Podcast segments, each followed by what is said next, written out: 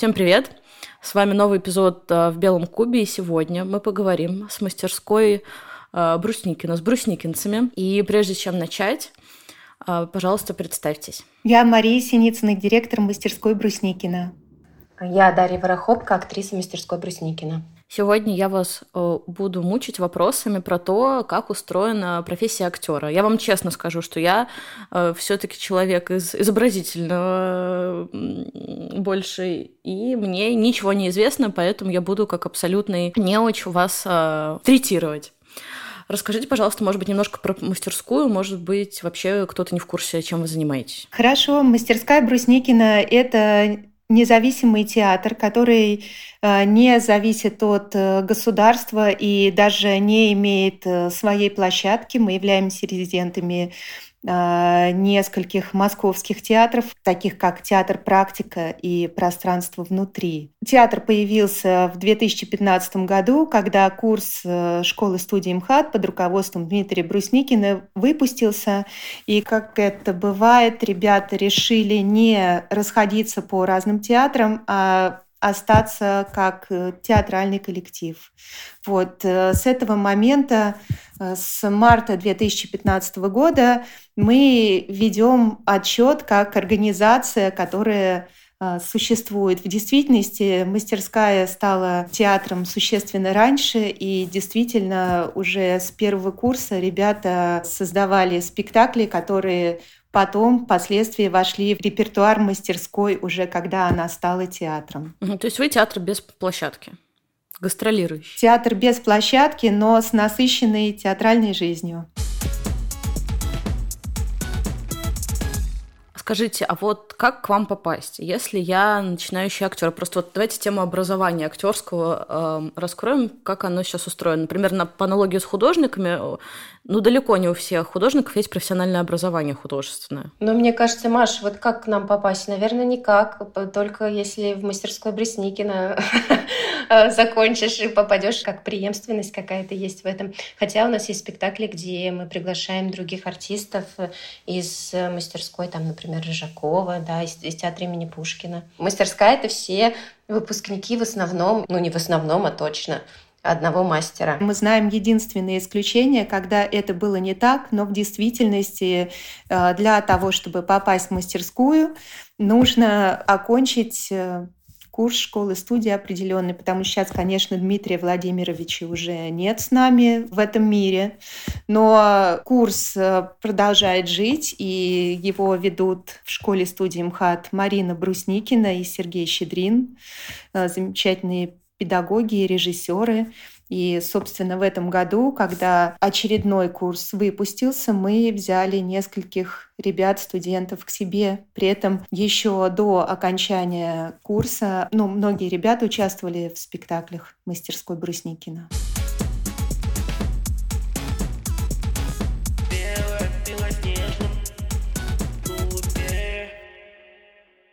Даша, а расскажи, пожалуйста, вот я тоже э, не просто так задаю этот вопрос, потому что я училась в Строгановке, в общем, с треском оттуда вылетела, потому что, в общем, не справилась с натиском э, классического художественного образования, которое все таки людей скорее ломает, чем учит. Э, ну, может быть, это только мой опыт.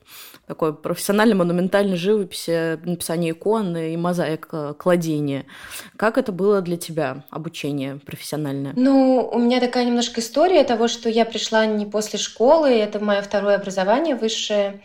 Я в прошлом балерина Большого театра, и уже пришла в 25 лет поступать, э, ну, то есть мне было 24, на тот момент, как я начала обучение, мне было уже 25. И я училась в Московской государственной академии хореографии при Большом театре, потом вот танцевала в Большом театре, то есть у меня был какой-то большой уже путь пройденный.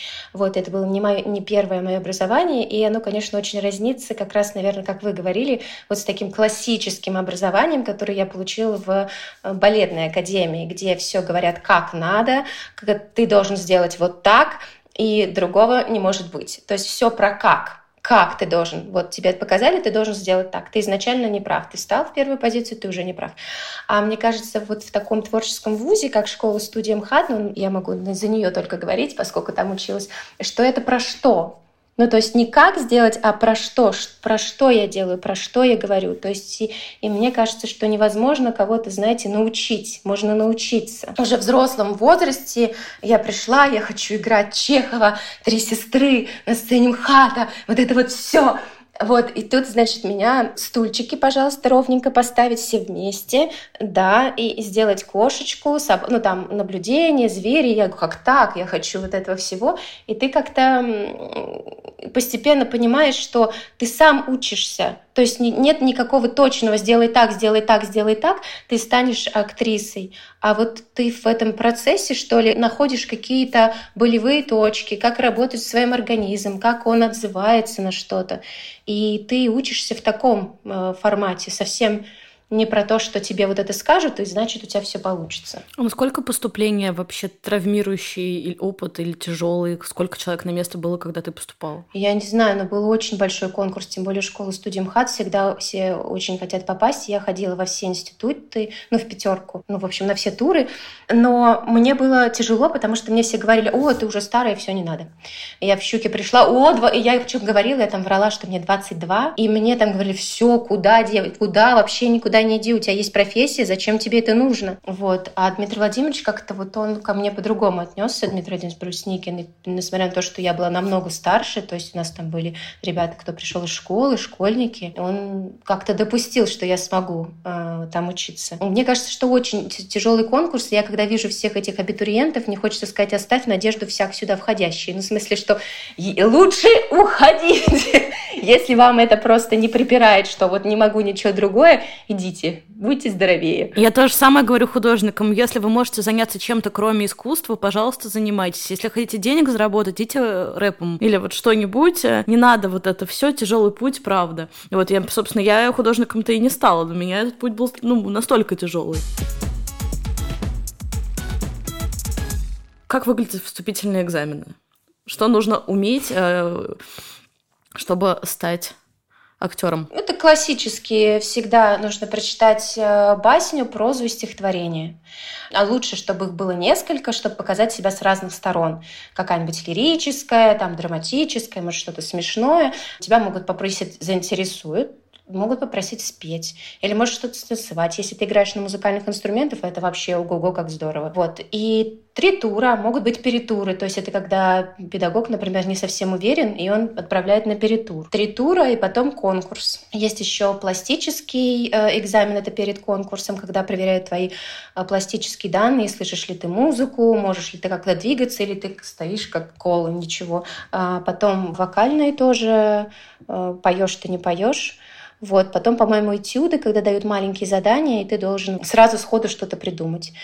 Э, коллоквиум — это когда просто собеседование, ну, то есть с мастером на какие-то вопросы, неважно, жизни, культуры, просто общечеловеческие, ну, чтобы как-то понять, мастеру твой это человек или не твой, потому что очень важно собрать команду. И потом, собственно, конкурс, когда вся кафедра смотрит, тогда еще был жив Олег Павлович Табаков, вот, это было очень, ну, как-то очень ответственно, когда вся кафедра педагогов, которые, мастеров, которые ведут свои курсы, и педагогов по речи, и там еще куча студентов, студентов, которые тоже приходят смотреть на сцене учебного театра. Да. А вот ты сказала про вокал. Зачем вокал? Ну, это очень важный навык петь потому что в драматическом театре очень много поют, либо какие-то, не знаю, атмосферу звуков создать, но в основном очень, это очень важно. Даже танцевать не так важно, как петь. Может быть, для артиста кино не так важно, а для театра очень. И очень интересно сказал, что тебе сказали, что ты уже старая в 25 лет. Откуда этот реджизм? Потому что вот, например, когда говорят про танец, понятно, потому что тело, оно там развивается, но актер, почему 25 это поздно? Начинать? Ну, потому что, насколько я понимаю, что когда человек приходит после школы, у него еще как бы незамутненная голова, что ли, она открыта ко всему. Легче научить, чем переучить. А когда человек приходит в 25, это уже взрослый человек. Если он не мобильный, не подвижный, не физически, не э, душевно, это очень сложно переучить, если он с каким-то со своим пониманием мира, э, того, как должно выглядеть искусство или еще что-то такое. Мне кажется, что раньше это было неважно, в годах 60-х, 70-х, сейчас прямо очень все, ну, во, во всяком случае, во всех других институтах прямо вот нет, нет, нет, 22, все, ой, нет, иди куда-нибудь гуляй. Ну, то есть разве это не хорошо, наоборот, когда у человека есть какое-то свое представление об искусстве, и что он с каким-то жизненным опытом, с какой-то болью, он уже ее на сцене показывает. Или вот нужен прям чист, чистый лист, и только тогда берут. Но мне кажется, что на самом деле актерская профессия очень важно быть вовремя. И чем раньше ты в нее попадешь, тем больше у тебя возможностей состояться. Потому что так же, как в балете, приходит каждый год новый. А сколько же выпускается артистов? Миллион, миллиард. Еще там два месяца поучатся, они уже артисты.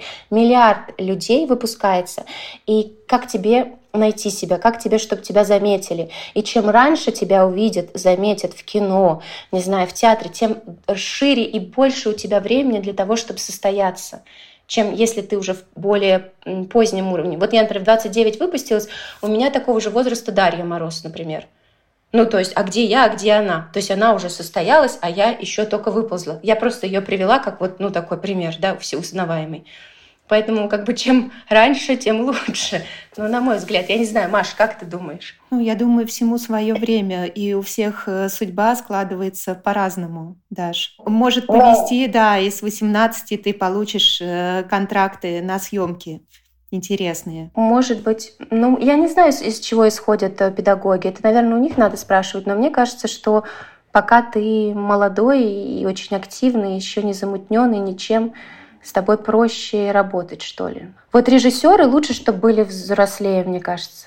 Вот когда режиссеров учат, а артистов, мне кажется, лучше моложе. Но это мое мнение. У актеров так или нет? Например, художник считается молодым до 35. Ну, я вот не сталкивалась. Э, понимание молодой актер, э, пожилой актер, состоявшийся актер. Состояться можно, правда, в 20 и в 40. Вот. У режиссеров, да, есть градация по возрасту. Актеры, я увидела Дашу Ворохопка в спектакле «Это тоже я», где она играла 80-летнюю старушку уже с деменцией, и это была роскошная совершенно роль. Спасибо. Мне кажется, что у меня это роль, которую будут помнить всегда. Старушку.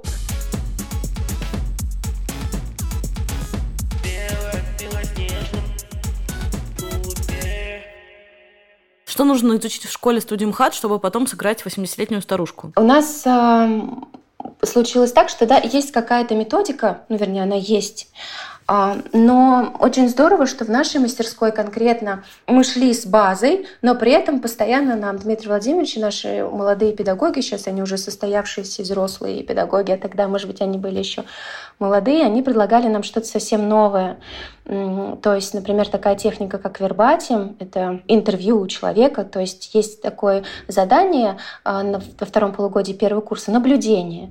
То есть ты смотришь, например, на человека на улице, какой-нибудь дедушка там сидит, да, и ты вот пытаешься придумать какую-то его историю, какую-то что-то такое с ним произошло, и вот ты выходишь на площадку, его показываешь. И, возможно, скажешь несколько слов, если ты придумаешь. А наши педагоги, вот Юра Квитковский, он предложил взять вот эту технику вербатим, когда ты действительно находишь человека, когда ты с ним можешь поговорить, записать его на диктофон или на видео, если получится, если он разрешит, если не разрешит, как-нибудь из-под полы там заснять, чтобы у тебя был наглядный пример, так как человек двигается, какие у него там руки, как он там причмокивает, как он, у него там глаз дергается, какие у него паузы, какие у него там э, м, м. то есть есть реальный конкретный текст, есть реальный конкретный человек, и ты пробуешь влезть в его шкуру и рассказать про него. То есть ты уже не допридумываешь что-то, как бы, как будто бы, а по-настоящему документально воссоздаешь. И это очень сложно. Это не только касается именно там стариков, но это любого человека. Я просто это ну какой-то максимально гротескный что ли вариант насчет старика это очень сложно, там ребенка, не знаю, бизнес-вумен, э, девочку там на скамейке, любого человека. И мы так за этим занимались полгода. То есть мы ходили на вокзалы, ходили в поликлиники, ходили куда-то э, на улицу, в метро, где только мы не искали этих всяких людей, социальные группы, которые мы определенно там выделили, социальные группы, которые нам нужно опросить. И там искали этих героев. Вот. И потом все это расшифровывали. То есть вот у нас есть текст аудио, мы это с ручкой расшифровываем, где там он сказал, м-м", где он запнулся, где еще что-то. И потом все это показывали, у нас были показы, и мы показывали. И из этого вырос девятичасовой, что ли, спектакль, который потом сокращали до четырех, до двух с половиной, и потом вот нас пригласили играть в практику. И, собственно, вот у меня была такая бабушка, у меня сохранилось видео ее, она какая-то совершенно необыкновенная, сидела на метро Александровский сад, и она совершенно потерялась где-то во времени. И вот с ней я вот вела беседу, я даже не знаю, жива она или нет, но это какой-то очень интересный опыт. А если говорить о какой-то базовые предметы, которые нужно изучить актерам? Ну, мастерство актера. Это у нас было каждый день, по два раза в день, утром и вечером. Сценическая речь, чтобы уметь красиво говорить, убирать какие-то свои недостатки речи или же говоры и прочее. Танец у нас был. А, потом сценическое движение. Сценическое движение — это ну, уметь двигаться, бой, например, сценбой, фехтование. И затем предметы, такие как история театра, история зарубежного, история русского театра, история кино было у нас, потом литература, очень интересный педагог у нас Дмитрий Петрович Бак вел.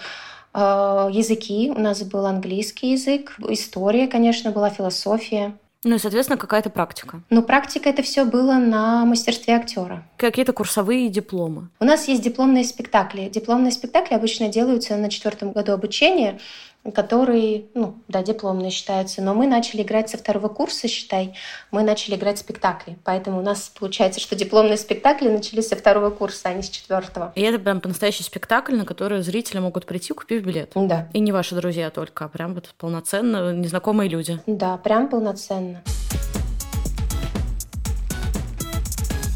Мария, а вот такой вопрос к вам. Как вы думаете, насколько будущее актерского образования за людьми, которые только закончили профессиональные вузы, в общем, какие-то заведения, или все-таки есть какой-то процент самоучек, которые тоже, в общем, будут котироваться и попадать в какие-то серьезные театры. Он есть этот процент самоучек, но он очень, э, очень небольшой.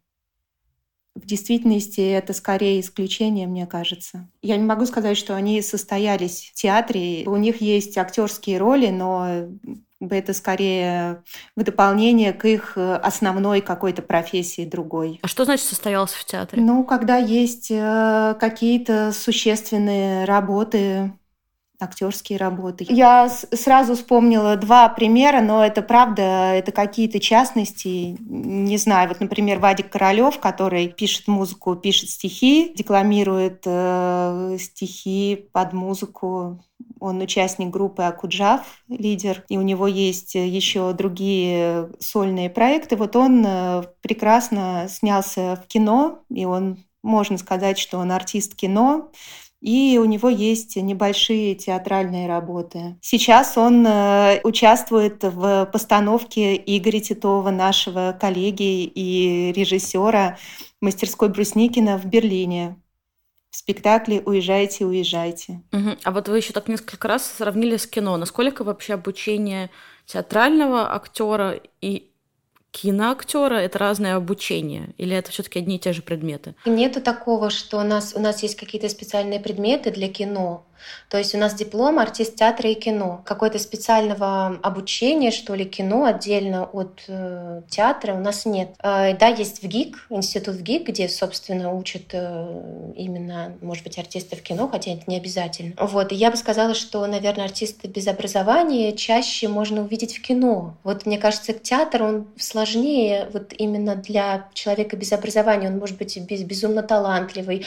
очень органичный. В кино это очень часто сейчас очень любят артистов, ну, людей без образования, но вот настолько настоящих, чувствующих, ну вот просто от природы талантов. А в театре это, мне кажется, это сложнее, тут немного другие законы. В кино нас не учат, нет. Но есть вузы, Московская школа кино, Московская школа нового кино, где там есть специальные прям уроки с кастинг-директорами и как работать с камерой, еще что-то такое. Вот, у нас такого нет. А это стереотип, что играть в театре сложнее, чем в кино? Нет, я вообще так не считаю. Это совершенно две разные планеты. И там совершенно и разные законы. Ну, просто разное существование.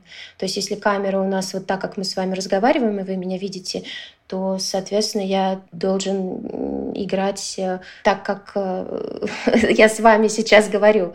А, а когда ты в театре, есть разные законы. Имеется в виду не того, что там большой зал, и ты должен как-то декламировать или что-то говорить, но просто есть какая-то форма твоего существования, зависит опять же от автора. Можно вот так просто сидеть и говорить. У нас есть спектакль «Наташина мечта» Ярослава Пулинович, постановки Марины Станиславны Брусникиной. Там, где вот просто зал, и артисты сидят среди людей и просто с ними разговаривают. Они просто рассказывают свои истории вот так. Наверное, это можно назвать киношным существованием. Просто это все ближе, когда кино, ближе и тоньше, что ли. Но хотя нельзя сказать, что театр не тонкий. Разные законы. Но при этом в театре нет права на ошибку, а в кино она есть. Ну да, наверное, можно сделать несколько дублей, да, и выбрать единственный. Самый удачный. Ну и в театре ты должен протащить историю, как бы, да, с начала до конца. Есть развитие, ты должен дотащить.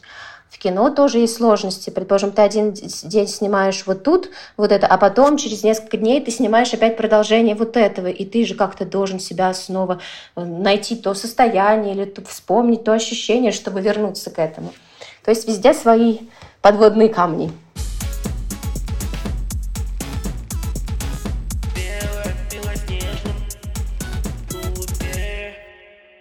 Можно задать вопрос, который волнует меня все походы в театр. Насколько скучно повторять одно и то же со сцены энное количество раз. О чем вы думаете, когда вы играете спектакль уже в сотый раз? Там что будет на ужин или что? Что же там? Но на самом деле это навык. Я помню, что я как-то один раз сыграла вот эту Наташину мечту. Это был спектакль нас дипломный еще. Мы до сих пор его играем, но он был, когда мы учились. И я помню, что я сыграла ну так, ну так прекрасно, ну просто на разрыв. Там внутри у меня все, все случилось. Я сыграла все просто.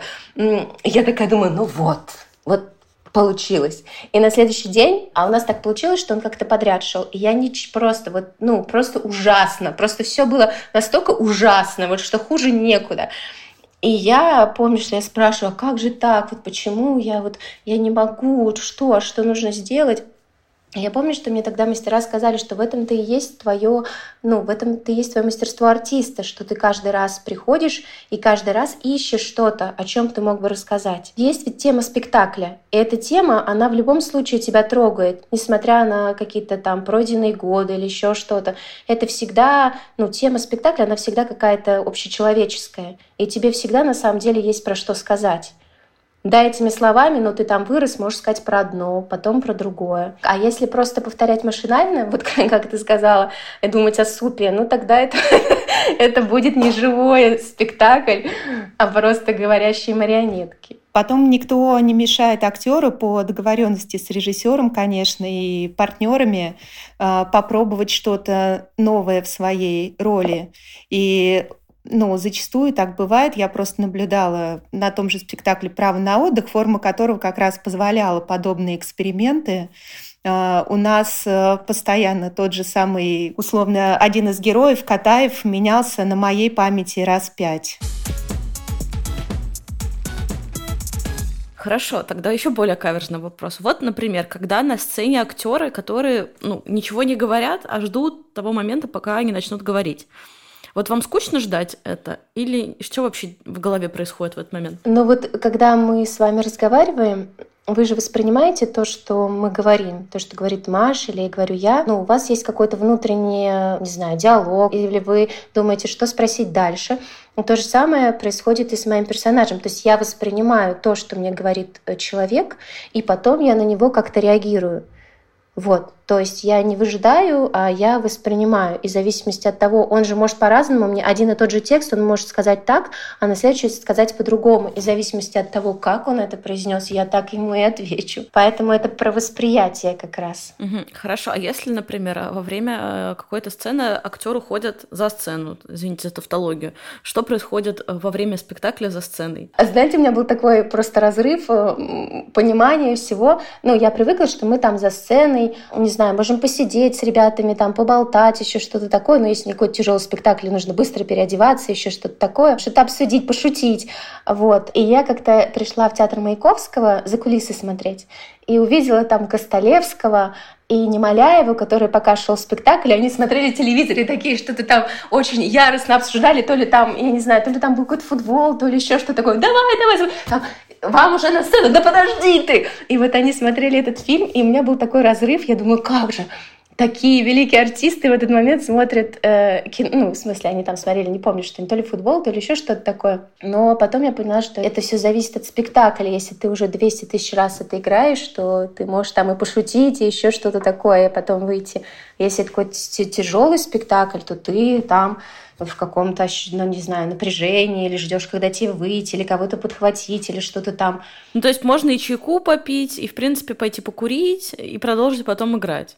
Или невозможно? Тяжело? Но это зависит опять от спектакля.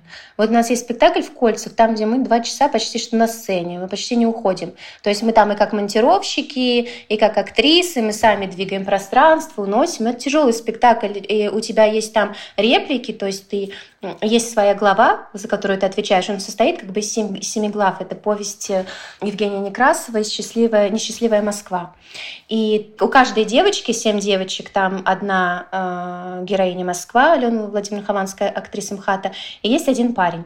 И у каждой девушки есть своя глава. И вот этой главой как бы она все рассказывает, а все остальные ей помогают как-то. Но помимо этой главы у тебя есть остальные части, в которых ты что-то помогаешь, что-то переносишь, где-то подтанцовываешь, что-то делаешь. То есть ты как, знаете, как солист и хор в древнегреческом театре, скажем так. Это постановка Марины Станиславовны Прусникиной, она при, нам такой приводила пример. И у тебя там куча всяких задач, тебе некогда расслабиться, тебе некуда выйти даже водички попить за, за кулису там, и ты все время в том, что у тебя куча задач, у тебя куча задач, ты должен здесь перенести, поставить вешалку, тут не забыть э, поклеить обои, тут сделать что-то еще. Поэтому очень зависит от того, какой спектакль ты играешь.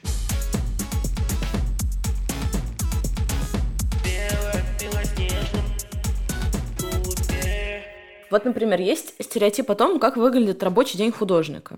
Выглядит он следующим образом. Он просыпается где-то ближе к обеду, потом он идет в мастерскую, там он, значит, с сигаретой в зубах э, два часа малюет шедевр, а потом он идет на вернисаж. Это абсолютно неправда, так это не происходит. Вот как выглядит рабочий день актера? И руководитель театра потом, собственно, интересно. Это тоже очень сугубо индивидуальный момент, потому что у нас, понятно, как у любой творческой профессии, как это вы привели художника, там, я не знаю, ненормированный рабочий день, и когда там выпуск спектакля, то ты с утра 24 на 7, в общем, в театре, с утра до вечера. Это очень насыщенный процесс, и самое интересное — это вот выпуск спектакля, то есть премьера, да а потом у тебя может ничего не быть, и ты можешь целыми днями ничего не делать. Или там, я не знаю, ты в кино снимаешься, и у тебя там смены в 6.30 утра начинаются, ты уже поднялся, да, уже э, сыграл и в глубокую ночь ушел. То есть это вот все очень непонятное. И зависит опять от артиста. Кому-то, не знаю, там в день спектакля нужно сделать какую-то артикуляционную гимнастику, как-то поработать своим голосом, кому-то нужно на йогу сходить, а кому-то ничего не делать, просто сериалы смотреть и прийти на спектакль. Ну, то есть это какая-то личная кухня каждого человека. Мария, а у вас рабочий день как выглядит? У меня он начинается примерно в 8 утра, потому что в это время уже просыпается нашему бухгалтеру удобно работать с утра, она мне начинает писать э, с добрым утром точка и дальше по делу. Потом э, просыпается юрист и ближе к 12 ребята артисты, но обычно это так, э, там какие-то вопросы. Плюс еще у меня в середине дня обычно где-то с 11 до семи я э, планирую разные встречи. Вечером спектакли. Но поскольку, опять же, я сама формирую свой график, как будто бы выходные у меня тоже заняты работой, то есть у меня выходных как таковых нет определенных. Поскольку я управляю расписанием, я могу сама делать так, э, освобождать, в общем, определенные слоты времени, которые мне нужны для общения с семьей и каких-то личных моих нужд. С одной стороны, работы много, с другой стороны, я могу управлять э, загруженностью. А вам не надоело в театр ходить на спектакли, если вы их так много раз смотреть? Я, помимо того, что я директор, я еще и продюсер. И довольно большое же количество спектаклей я выпустила как продюсер, прежде чем стала директором. И по этой причине есть э, привязанности к, к определенным спектаклям, потому что мне интересно видеть их в, в динамике. И вообще, как бы, спектакль — это не то чтобы результат, как я уже говорила, работа над спектаклем, она продолжается. Это для, не знаю, там для технического директора, может быть, э, вот премьера — это результат потому что дальше уже техники его поддерживают. Для творческой команды с одной стороны результат, с другой стороны начало большого пути. И есть спектакли, которые живут много лет и виды изменяются, поскольку они играются из здесь и сейчас, меняется контекст, меняется смысл спектакля и вообще ну, то, что он несет сообщать людям. Вот вуз закончен. И дальше вы попадаете в некий мир карьерного будущего роста и возможностей. Какие варианты есть у только что выпустившегося из студии школы МХАТ человека. Что касается нас, например, нашего курса, мы выпускались в 2015 году, из нас выросла вот сама мастерская брусники, но нас было вот предопределено. Ну, то есть Дмитрий Владимирович нас спросил, хотите показываться или хотите остаться вместе. На тот момент у нас было много дипломных спектаклей, и мы очень хотели быть вместе. И нам очень и нам нравится и нравилось быть вместе делать спектакли, и мы остались как есть. На самом деле это мечта многих выпускников любых, э, любых студий, институтов быть, оставаться вместе, играть спектакли, потому что студенческие спектакли ни на что не похожи. У них столько много энергии, столько веры как бы во все, сколько не увидишь там в драматических театрах каких-то больших. У нас это получилось э, благодаря Дмитрию Владимировичу.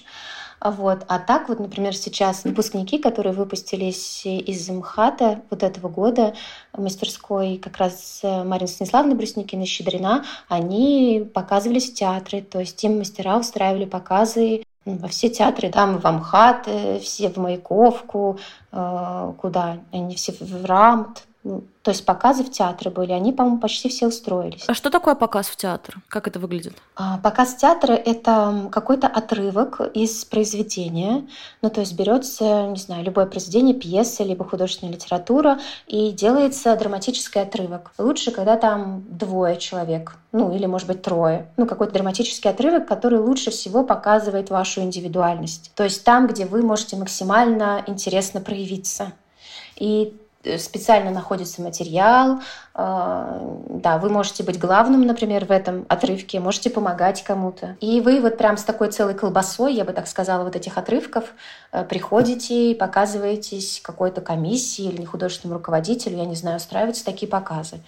И там уже выбирают, кого хотят видеть, кого не хотят. Ну вот это так. У нас, ну, поскольку это еще Дмитрием Владимировичем Брусникиным было заложено, если ты чувствуешь в себе амбиции и возможности, и просто интерес к какой-то близкой сфере, это нужно попробовать. И, наверное, поэтому э, те ребята, которые окончили актерский курс, многие из них впоследствии, э, например, стали режиссерами, попробовали себя в режиссуре и состоялись в ней. И в выпуске 2015 года у нас э, шестеро ребят ставит спектакли. В выпуске 2019 года и Саша Золотовицкий, и Андрей Гордин, и Миша Мещеряков, они уже выпустили спектакли. А, некоторые из ребят решили получить э, профессиональное образование режиссерское. Некоторые, например, как Сережа Карабань, Игорь Титов, замечательные режиссеры, э, они получали практический опыт. Кроме этого, э, многие наши ребята стали преподавателями и преподают и в школе-студии, и в Google School. Потом Даша Ворохопка. Я не знаю, это дебют или не дебют, но Даша Ворохопка участвовала как постановщик э, в замечательном спектакле про Юрия Тынянова. Да, э, я как хореограф там была. Э, Ясмина Амерович, актриса мастерской Брусникина и художник, который выпустил уже несколько спектаклей как художник. Э, Дани Газизулин, который пишет музыку. Пожалуйста, дальше вы можете совершенствоваться и во второй профессии, и в третьей, и попробовать себя в педагогике и в режиссуре. И в кино, видимо. И в кино, да. А в рекламе? Или это уже не туда? Не знаю. Каждый сам выбирает. Хочет он участвовать в рекламе или в том или ином, не знаю, кино или еще в чем-то.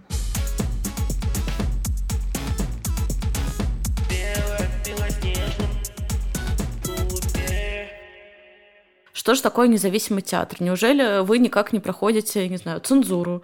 Или вас никак не контролируют? Что это значит? Нельзя сказать, что нас никак не контролируют. Мы живем в России и должны следовать букве закона. Поэтому если закон запрещает использовать нецензурную лексику, мы вынуждены ее убирать, даже если мы понимаем, что пьеса э, написана до того, как этот закон появился, и написано гениально. Но закон есть закон, мы остаемся здесь и ему следуем. Вот, если говорить про цензуру, то ну, мы ее ощущаем опосредованно. Вот, но остаются такие островки свободы, и, конечно, дышится легче там, где свободы больше. Поэтому, например, пространство внутри, маленький независимый театр ставший важным местом притяжения вот за последний год, так нам близок. Там идут два наших спектакля «Черная книга Эстер» и «Ну, здравствуй, Лена». А, Даша играет в еще одном спектакле э, проекта «Дочери Сосо». И вообще там ну, замечательная подборка, замечательная афиша. И мне было бы интересно почти вот на каждый э, спектакль сходить я могу рекомендовать. Ну, то есть независимо, то есть вы ни перед кем не отчитываетесь? Нет, у, у нас э, нет э, отчетности. Да, мы не получаем... Вы получаете? Денег э, и субсидий, но и поэтому не испытываем такого давления. То есть у нас нет ситуации, когда художественный руководитель, ну, допустим, у нас худсовет, э, не один человек, а несколько, может быть снят росчерком пера. Какая экономика? То есть это какие-то частные спектакли, которые вы создаете и получаете деньги как команда, или откуда средства? Театр э, живет э, в первую очередь за счет средств от продажи билетов. И покупая билеты, зрители таким образом поддерживают независимый театр. А во вторую это гранты и поиск партнеров, потому что для того, чтобы выпустить спектакль, нужно достаточно много средств. И в прошлом году у нас, в прошлом сезоне у нас состоялись шесть премьер. Это было чертовски тяжело и большая нагрузка для нашей маленькой команды, которую мы даже не могли расширить из-за того, что мы были очень ограничены в средствах, поставив план выпуск шести спектаклей. А как вы определили, что нужно выпустить шесть спектаклей? Как репертуар формируется? Подходим к нашему любимому проекту. Питчинг э, мастерской Брусникина. Открытые просмотры театральных эскизов, по итогам которых э, каждый эскиз-участник может найти поддержку как со стороны театральной площадки, потому что мы приглашаем театры на эти просмотры, так и со стороны спонсоров и потенциальных грантодателей. А как попасть на такой питчинг или он закрытый? В этом году был закрытый по приглашению. Понимаете, мы все время тестируем механику, у нас пока нет э, определенных устоявшихся правил.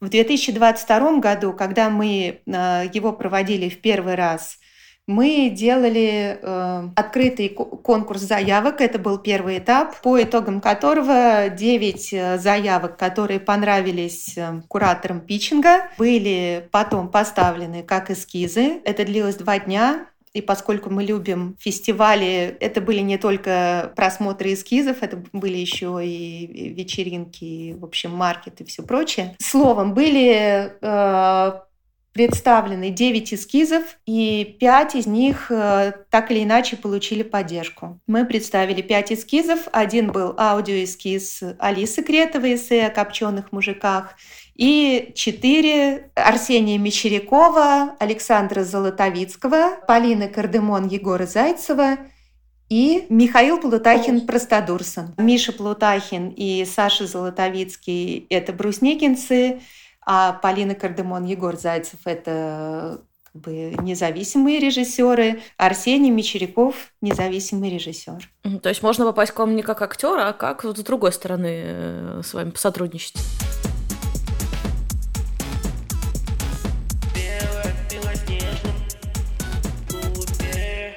Я вам задам последний вопрос. Что же смотреть осенью и в начале зимы? Что вы можете порекомендовать? Может быть, не только у вас. Мы все ждем премьеру победителя питчинга детский спектакль Михаила Плутахина «Простодурсон», который выйдет в рамках фестиваля «Территория Kids» в практике. А если говорить про спектакли в практике, то Даша, пожалуйста, она говорила про спектакль в кольцах – это замечательный спектакль по пьесе Жени Некрасовой.